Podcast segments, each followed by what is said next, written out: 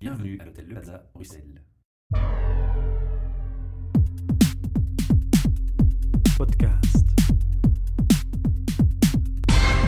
Bienvenue à tous pour nos nouveaux enregistrements de nos podcasts live depuis l'hôtel Le Plaza qui nous accueille chaque mois avec euh, une nouvelle année, un nouveau projet. HR Voices and Visions fusionne avec HR Meetup. Voilà, j'ai le plaisir aujourd'hui d'avoir euh, avec moi autour de la table Michel, donc Bonjour, mon- bonjour, mon associé, et Fred Colantonio. Et je vais laisser le soin à Fred de se présenter. Salut Marjo, salut Michel. Euh, bon, c'est toujours délicat de se présenter. euh, je suis conférencier, je donne euh, euh, aussi des séminaires et euh, j'écris des bouquins à l'occasion. Disons que c'est un peu ça mon métier. J'accompagne les entreprises et les individus dans la gestion de leur image de marque, Mhm. euh, développement, croissance, maintien.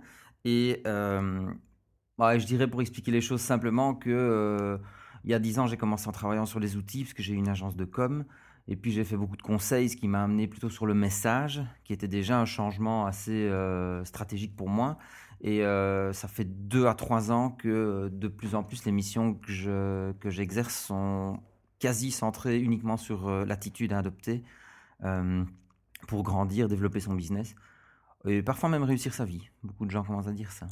Mhm. Et, et ton parcours avant ça pour arriver à, à ce métier? Euh, j'ai fait la criminologie Oui. euh, à l'université de Liège, ce qui était, euh, ce qui était un choix de, de matière plus qu'un choix de diplôme, euh, puisque j'étais super intéressé par la, la variété de l'enseignement qui était proposé.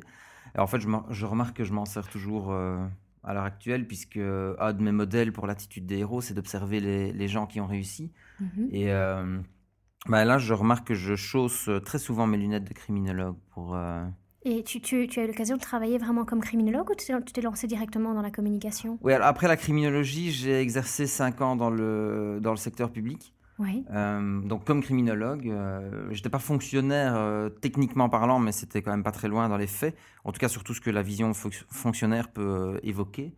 Et donc, soit je quittais cet univers-là, soit je décédais. Donc, j'ai vraiment choisi de quitter tout ce milieu-là. Je me suis lancé comme indépendant. Mhm. J'ai eu cette fameuse agence de com pendant cinq ans et puis les conférences, les bouquins sont arrivés. C'est ça. J'ai- toujours euh, cumulé les, les parcours. hein. donc euh, j'ai des cycles de cinq ans habituellement, cinq ans d'études, cinq ans dans le public, cinq ans une agence de com. Euh, mais euh, ils se, ils se chevauchaient l'un l'autre. Donc euh, Mhm. en général, après trois ans, j'entame le cycle suivant pendant que je, je- je suis toujours en cours sur le précédent. quoi. Donc je suis vra- vraisemblablement moins vieux que ce que les, les auditeurs euh, imaginent à l'heure actuelle. Ça On n'a pas de préjugés. Euh, C'est quoi donc, un héros? Oui, voilà, c'est ça. C'est Donc quoi ça, c'était le but, l'attitude des héros. Donc, Oui. euh, on en entend, on en a entendu beaucoup parler en fait avant l'été, et Ah. donc c'est comme ça en fait que je suis rentrée en contact avec toi, parce que moi je voulais en savoir plus. Donc j'avoue que je me suis renseignée, j'ai rien écouté de ce que les gens ont dit. Je suis là totalement, et je pense qu'on est tous les deux là Vierges dans par l'esprit. rapport à qu'est-ce que c'est que l'attitude des héros. Euh, L'attitude des héros, c'est euh, c'est donc vraisemblablement mon prochain cycle qui, qui s'amorce. Euh, et j'espère que celui-là durera très longtemps parce que ça me, ça me botte vraiment. En fait, tout est parti d'une conférence que j'ai donnée début 2012 euh, dans un grand salon de la com en Belgique francophone. Et quand j'ai été contacté par les organisateurs euh, au second semestre 2011, la demande c'était est-ce que tu pourrais donner une conférence sur les médias sociaux, qui est un, sujet que je traite habituellement parce que j'aime beaucoup ce terrain de jeu-là. Euh, je les utilise très activement d'ailleurs. Hum, j'ai refusé d'intervenir sur ce, sur ce sujet-là. J'avais écrit un bouquin, je, je tournais déjà beaucoup dessus. euh, et donc à l'époque, je confesse, il y avait euh, une petite envie de, de parler d'autre chose. Et surtout, j'étais en phase de, de maturité sur un, un- un sujet qui m'intéressait depuis, euh, explicitement en tout cas depuis au moins cinq ans, qui était la réussite. Euh, et qui est qu'est-ce qui fait que certaines personnes réussissent alors que d'autres euh, ont une vie qui, qui, je dirais, qui reste peut-être plus ordinaire? Qu'est-ce qu'une réussite? La question s'impose directement quand on vous écoute. Exact. Alors ça c'est ça c'est la grande question. C'est qu'est-ce que la réussite? Moi j'ai analysé la réussite au départ de personnalités hors du commun du monde des affaires que je considère comme mes héros. Vous, vous partez d'un exemple. Oui, je pars d'un exemple. Mhm. Euh, ça veut dire que j'ai depuis cinq ans, je me documente profondément. Donc, euh, ça passe des, des, heures de vidéos YouTube à, euh, aux biographies, autobiographies officielles, non officielles et autres, de personnalités hors du commun, je disais, comme Steve Jobs, Richard Branson, Oprah Winfrey. J'ai failli citer Steve Jobs, je ne sais pas pourquoi. Paolo Coelho ou Ingvar Kamprad, le, le patron d'IKEA, par exemple. Mhm. et donc, ce que, ce que j'ai euh, ce que j'ai pu remarquer en fait et c'est ça qui m'a frappé qui a amené à l'attitude des héros c'est que leur réussite n'avait pas été euh, génétiquement programmée mhm. donc je, viens d'une famille très traditionnelle où c'était plutôt euh, employé à, point, à, à, job une vie euh, ce qui veut dire que c'était très confortable d'avoir réussi les études universitaires et de, trouver un job dans le public. A priori, j'étais parti jusqu'à jusqu'à la pension. Quand j'y repense. Quoi que la société change. Hein, oui, oui, évidemment. Hein, mais, c'est vrai que euh, mes parents ont toujours été très ouverts, mais c'était un peu le parcours qui était euh, présupposé en quelque sorte, quoi. ou en tout cas le, parcours attendu, même s'il n'y avait aucune pression. Et puis, euh, donc moi, je suis devenu indépendant, je, me suis pris en main, euh, j'ai dû commencer à trouver mes premiers clients, j'ai dû commencer à me débrouiller, et je me suis dit, tiens, comment font les gens qui, moi, m'inspirent au quotidien? Et donc, en découvrant leur, euh, leur biographie, j'ai toute une série de suppositions qui sont tombées. Donc, je me suis rendu compte finalement que donc, la réussite n'était ni une programmation génétique, ni le fruit d'un hasard pur, ni le fruit d'une facilité contextuelle de départ. Euh, donc la conclusion a été en fait assez simple, c'est que euh, à mon échelle, et je tiens à préciser ça, euh, à mon échelle, je, traversais les mêmes points clés que je rencontrais chez mes héros, comme je mhm. le disais ça que ça a été un, premier coup de marteau euh, très très fort parce que du coup ça, ça enlève toute une série de prétextes ou d'hypothèses qui permettent d'excuser potentiellement qu'on s'en sorte moyennement puisque eux sont passés par le même, euh, la même échelle, euh, par les mêmes points de passage pardon et, et ont, ont, eu la réussite qu'on leur connaît. Et la deuxième chose qui m'a marqué assez fort, c'est que chacun d'eux partageait des mêmes caractéristiques de personnalité qu'ils exploitaient pas toujours explicitement, mais en tout cas qu'ils activaient pour réussir. Ça, c'est le clin d'œil vers le euh, criminologue. C'est pour ça que je dis qu'il y, y, a certainement mes, lunettes de criminologue qui jouent très fort là-dedans. Euh, donc, il y a six caractéristiques de personnalité et il y a trois éléments de parcours sur lesquels systématiquement vous tombez quand vous vous renseignez sur euh, les fameux héros. On peut donner un exemple ou citer? Oui, alors si je prends le, parcours que moi j'ai appelé le processus héroïque, il tient en trois étapes principales qui, sont, qui, qui commencent toutes par C, parce que j'ai fait beaucoup de marketing, donc euh, je vais à faire en sorte que les choses soient, faciles à, à, retenir. Les trois C du processus héroïque, c'est la conscientisation, le chemin et la concrétisation. Dans la, dans la conscientisation, c'est la, la première étape, c'est celle qui déclenche l'ensemble, euh, et c'est la phase où le héros se rend compte d'une aptitude qu'il a, euh, une compétence, un don. Une compétence, un don, un talent, voire c'est une situation où il est mis dos au mur, euh, on pourrait imaginer quelqu'un qui se fait licencier, par exemple. Euh, là où beaucoup de gens vont tomber, l'aspirant héros pourrait lui y voir une opportunité de rebondir. Alors je dis pas qu'il la voit tout de suite, je dis pas que c'est facile, mais en tout cas, il va. ce qu'il faudrait faire. Voilà, il va. En tout cas, il va l'identifier comme tel et il va en faire un. Il va s'appuyer dessus pour réussir. Donc c'est vraiment un levier qui va le mettre en mouvement. Euh, cette phase de conscientisation, elle peut venir directement de la personne, elle peut aussi venir de l'extérieur par l'environnement ou le contexte, comme je disais, une rupture, une perte d'emploi ou autre. Euh, cette phase de conscientisation va, entrer va engendrer la mise en route, c'est ce que j'appelle le chemin, euh, qui est caractérisé par deux étapes fondamentales. Le, la rencontre d'obstacles, nécessairement. Donc le grand postulat de l'attitude des héros, c'est que l'héroïsme est accessible à tous et que la réussite est à la portée de chacun, avec tout ce qu'on peut mettre derrière le mot réussite derrière, sur lequel on, on reviendra, parce que je n'ai pas encore répondu à la question. Mais c'est semé d'embûches. Et ça ne veut pas dire que parce que c'est accessible à tous, c'est nécessairement facile. Et je crois que c'est là que l'attitude des héros marque énormément de points dans l'esprit des gens, euh, que ce soit à travers des conférences, à travers le bouquin, le premier bouquin Inspiration. Euh, c'est que je commence en expliquant la biographie des personnalités hors du commun que moi j'utilise comme modèle. Et dans leur biographie, je ne vais pas dire que rien n'a été facile, mais ils ont eu le même parcours qu'à peu près chacun d'entre nous ici autour de la table. Tout le monde a ses les auditeurs, mmh. bien sûr, bien sûr. Simplement, ils ont eu, sur base de leur, euh, de, leur état d'esprit et, et, de leurs aptitudes, ils ont eu une façon de réagir et de s'adapter en situation d'échec, par exemple, euh, qui fait la différence. Qui fait qu'ils ont rebondi, qui fait qu'ils sont allés plus loin, qui fait qu'ils ont dégagé une opportunité au départ mhm. d'une difficulté identifiée. Tu sais, quand, euh, quand Richard Branson, par exemple, lance Virgin Records, donc il, vend, il, lance le premier, le premier système de vente par correspondance de, de musique. Donc il vend des cassettes à l'époque. On est dans les années 70 à peu près. Euh, Qu'est-ce qu'un mec comme ça se dit? Donc il a une vingtaine d'années à ce moment-là. Qu'est-ce qu'un mec comme ça se dit quand la Poste britannique, après quelques mois d'activité euh, de son entreprise, la Poste britannique lance ce qui sera la plus grande grève de l'histoire de la Poste britannique? Tout son business model tombe par terre. Sauf que ce mec-là, qu'est-ce qu'il fait? Il repère qu'il y a au coin d'une rue un local qui peut constituer un rez-de-chaussée commercial. Et il dit, c'est pas grave, on va ouvrir une enseigne là-bas et on, va, on postule que les gens vont venir c'est l'ancêtre des Virgin Megastore. C'est ce qui a lancé les Virgin Megastore, dont à peu près tous les gens de mon âge se souviennent dans les années 90. Quoi. Mhm. Donc, la gestion des obstacles fait dire à toutes les personnalités hors du commun que c'est pas ce qui leur arrive qui est important, c'est la manière dont ils traitent ce qui leur arrive et dont ils s'en servent pour rebondir. Le deuxième élément qu'on retrouve dans le, dans le chemin, c'est la rencontre avec l'accompagnant. Et ça, c'est un message fort aussi que l'attitude des héros délivre, c'est le héros peut pas y arriver tout seul. C'est clair et net. Il a sur son parcours, il rencontre une ou plusieurs personnes clés qui vont faire en sorte qu'il va pouvoir soit concrétiser sa vision, soit arriver là où il ne pensait pas aller, etc. etc. Si on prend l'exemple de Steve Jobs, beaucoup de ses détracteurs, surtout quand il est décédé, ont dit euh, bah, Steve Jobs, il n'a rien inventé, etc. etc. Il n'a jamais eu la prétention d'avoir inventé quoi que ce soit. si on écoute bien ce qu'il dit, Steve Jobs, il a toujours cherché des gens qui permettaient de concrétiser la vision que lui avait.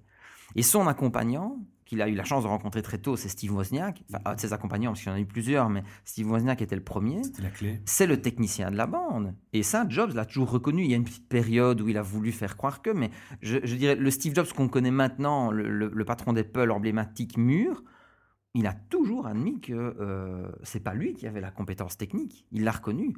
Et Wozniak, d'ailleurs, reconnaît que sans Jobs, le PC, lui, n'en aurait rien fait parce qu'il n'avait pas imaginé ce que ça pourrait devenir non plus. Voilà, il n'avait pas l'union. L'union fait vraiment bel et bien la force. Exact. Et ça, c'est vraiment un message, euh, un message super clé. Donc, l'héroïsme est effectivement accessible à tous. Ça ne veut pas dire pour autant que c'est facile, et ça ne veut pas dire non plus qu'on peut y arriver tout seul. Mhm. Euh, on a nécessairement besoin de s'appuyer sur les autres pour réussir. Et ça nous amène au troisième C. Le troisième C, super Michel, tu as, bien retenu. Non, non, mais je vous écoute attentivement, je suis hein, passionné par votre discours, donc forcément, ça marche, ça accroche. Le, troisième C, c'est la concrétisation. Donc à un moment donné, c'est le fait que ça se passe. quoi. Donc le, héros a, si tu veux, le héros. Là aussi, il faut bien réagir, il faut bien gérer. Oui, et ah, c'est marrant que tu soulèves ça parce que systématiquement, et là on le voit très fort dans la fiction par exemple. J'ai lu aussi beaucoup de bio. C'est que le, la concrétisation. Euh, une des phases symboliques très fortes de la concrétisation, c'est le refus d'y croire. Donc systématiquement, il y a un moment où ça se passe, le héros est censé se dire génial, j'y suis, et où en fait il se dit c'est pas possible. Le doute reste le moteur. Exact. Et donc, si, allez, si on va dans la fiction, tu prends un, petit bonhomme comme Harry Potter par exemple, qui est un héros à sa manière. Euh, Harry Potter, au départ, quand il se rend compte qu'il a un talent qu'il peut exploiter, ça l'emmerde quoi. Il aimerait bien être comme tout le monde. Et donc au début, il dit non, non, moi je, ne veux pas. Il cache ce qui fait sa, ce qui fait sa différence. Sa force aussi. Voilà. Un exemple que je prends dans les conférences ou dans le bouquin pour illustrer le refus d'y croire, c'est James Dyson. Si vous connaissez le, si vous connaissez l'entrepreneur britannique James Dyson, donc le gars qui a mis au point l'aspirateur sans sac, euh, les airblades pour sécher les mains, etc. Mais ce gars-là explique, vous l'avez dans les modes d'emploi des, euh, des aspirateurs que vous achetez, il explique qu'il a fait 5126 tentatives 5126 prototypes. On trouvait le bon. Avant que le 5127e fonctionne. Ce mec-là, on peut imaginer qu'au 5127e, quand il pousse sur le bouton et que ça commence à faire et que ça aspire effectivement, il se dit à un moment, c'est pas possible. À un court instant, mais c'est vraiment euh, très marqué. La concrétisation passe systématiquement par une, une phase, courte ou longue, de refus d'y croire. Et le deuxième volet de la concrétisation, c'est l'acceptation du statut. Ça veut dire que là, le héros est OK avec ce qu'il est devenu, ce qu'il a accompli. Et ça boucle bien la boucle sur le fait qu'on ne peut pas y arriver tout seul. C'est que très souvent, euh, le héros euh, restitue le, parcours qu'il a accompli par le fait que soit ils s'investissent dans des fondations, soit euh, ils, dédicacent de leur temps pour l'enseignement ou des choses comme ça. Ça, c'est le processus héroïque. Donc le héros, au final, c'est quelqu'un qui atteint un niveau de réussite par une méthodologie, une volonté, une perspicacité et qui rebondit sur ses échecs. On peut résumer ça de cette manière. Oui, c'est une bonne manière. La, manière dont, la façon dont moi je définis le héros de, manière très simple, donc si on ne regarde pas tout ce qui est religieux, mythologique ou autre, parce que le, terme héros, s'il y a bien un mot qui est connoté dans la conscience collective, c'est ce mot-là. Mais si on regarde une définition toute simple du héros, c'est la personne qui a le rôle principal dans une histoire. D'accord. C'est ça, héros, simplement. Et donc, le, le postulat de l'attitude des héros, c'est une réappropriation du mode pilote euh, plutôt que du mode passager. Donc le message que moi je délivre, c'est de, de, dire aux gens que même qu'ils soient salariés ou autres, ils ont la responsabilité, euh, en tout cas ils sont entrepreneurs d'un seul projet dont ils ont la charge exclusive, c'est de réussir leur vie parce que personne ne le fera à leur place. Bon message aussi ça. c'est les bases de l'héroïsme. Qui, qui est le public en général aux conférences que vous donnez? Ah, ce, qui est, ce, qui est très drôle, c'est que euh, il y a donc par définition, c'est vrai que ça, le, discours euh, appelle beaucoup d'entrepreneurs ou de candidats entrepreneurs, mhm. euh, mais l'attitude des héros est articulée en trois volets. Donc il y a le volet aspiration dont on a beaucoup parlé aujourd'hui. J'ai une conférence action avec laquelle j'ai commencé à tourner en 2013 et qui là repose les bases, mais dont l'objectif principal est de dire comment on fait. Et donc, mhm. au bout de cette conférence d'une heure, les gens ont un bracelet, ils ont deux défis à remplir, ils, ils, se, ils se, prennent en charge pour dire Ok, je démarre. Quoi. Mhm. Et le dernier axe de l'attitude des héros, c'est la signification. Donc là, on est plus sur le sens qu'on met derrière les choses et la raison pour laquelle on a intérêt à se mettre en mouvement et à se mettre en marche. Grosso modo, c'est le fait d'avoir un minimum de regrets quand on arrive au crépuscule de notre vie. Euh, et donc, euh, avec, avec cet aspect couvrant, si tu veux, euh, si les premières conférences ont amené beaucoup d'entrepreneurs, j'ai beaucoup de chefs d'entreprise, j'ai beaucoup de gens qui viennent euh, parce qu'ils y trouvent un écho personnel et pas un écho professionnel. Et le, bouquin, euh, enfin ça c'est une de mes joies personnelles parce que j'avais j'avais pas pronostiqué que ça pourrait euh, parler à ce, ce public-là en priorité, mais il y a beaucoup d'étudiants qui réagissent là-dessus. Donc je dirais que jusqu'à l'âge de 18 ans, quand les, quand les enfants sont encore en secondaire ou quoi, ils, ils ont ils sont peut-être pas encore concernés au premier chef par euh, ces, préoccupations-là. Mais dès qu'ils sont dans le, cursus où ils se disent je, fais des études ou alors je commence à travailler, donc où ils donnent une, espèce de perspective, une profondeur à leur existence, moi je suis ravi de voir qu'il y en a qui achètent le bouquin et qui se disent ça me parle, ça m'aide dans mes choix, ça me conforte, ça me permet de prendre des décisions. Et donc j'ai la chance d'avoir un métier extraordinaire. J'ajouterais qu'on peut être héros dans sa propre entreprise. Parce que on peut être un héros, pas forcément en tant qu'indépendant, mais en réussissant sa carrière, en ayant cette mentalité de réussite dans une entreprise, en évoluant en entreprise. Bien sûr.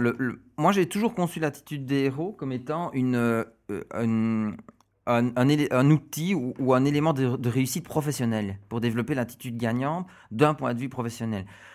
J'ai plein de gens qui viennent me trouver après des conférences ou, ou qui m'envoient par mail des retours sur le bouquin en me disant, tu sais Fred, je trouve ton truc génial, moi je l'applique euh, au niveau familial, quoi. Et donc, ce qui m'intéresse, c'est effectivement d'être le héros de quelqu'un, que ce soit ma compagne, mon enfant, euh, le la personne qui partage ma vie, et pas tellement dans le cadre professionnel.